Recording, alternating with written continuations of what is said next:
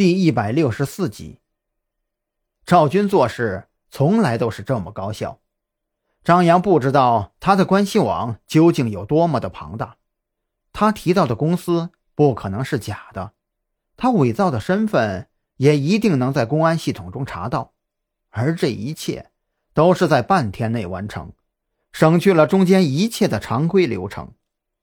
张扬相信，在这临海市，除了赵军以外，绝对找不出第二个人能像赵军一样做事如此的高效。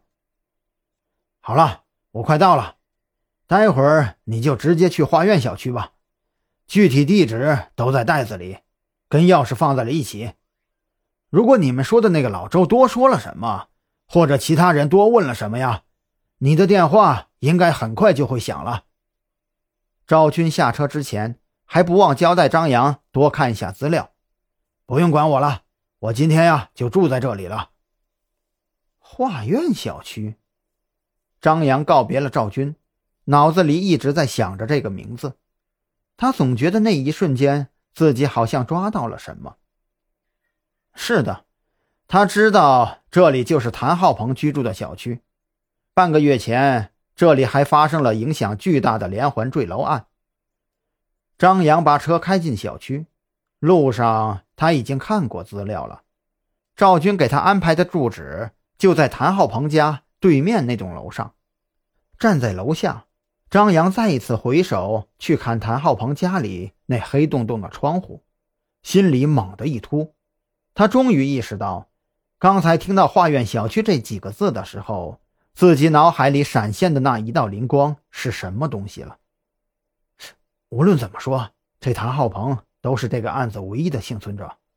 但愿是我想多了吧。张扬敲了敲自己的脑袋，转身朝身后的大楼走去。他不知道的是，与此同时，在距离他不远的一辆车上，有一个人正在盯着他，同时拨通了一个电话。老板，我看到了，嗯，那人的体型跟你们描述的差不多，他的车牌号是对得上的。嗯，好。张扬的家里空荡荡的，客厅里。只有木头沙发和茶几，卧室里只有一张床，一切从简。在赵军给的资料里，这里是张扬他们公司给他安排的房子，他只有居住权。赵军那边第二天也没有传来消息，倒是蓝雨桐一大早就给张扬打了个电话，问他今天的行程。今天没有什么事情要做，我想。要不要去小宁村那边再看一下呢？小宁村那个案子不是已经结了吗？蓝雨桐有些奇怪。可能是我想多了吧。哎，对了，谭浩鹏那边你有过了解吗？张扬依然很在意自己昨晚那不切实际的想法。蓝雨桐回答道：“他大概还在拘留所关着吧。我今天没事儿。”要不要我陪你一起去小宁村呢？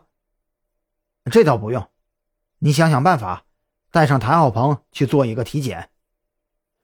你是说？蓝雨桐在电话那头停了一会儿，不太可能吧？哎，但愿吧。是我们疏忽了，那几天发生的事情太多太乱，我们都忘记了。其实应该带上他去做一个检查，记住。这件事啊，不能告诉太多的人，最好，最好在谭浩鹏不清醒的时候去做这件事。我明白，交给我好了。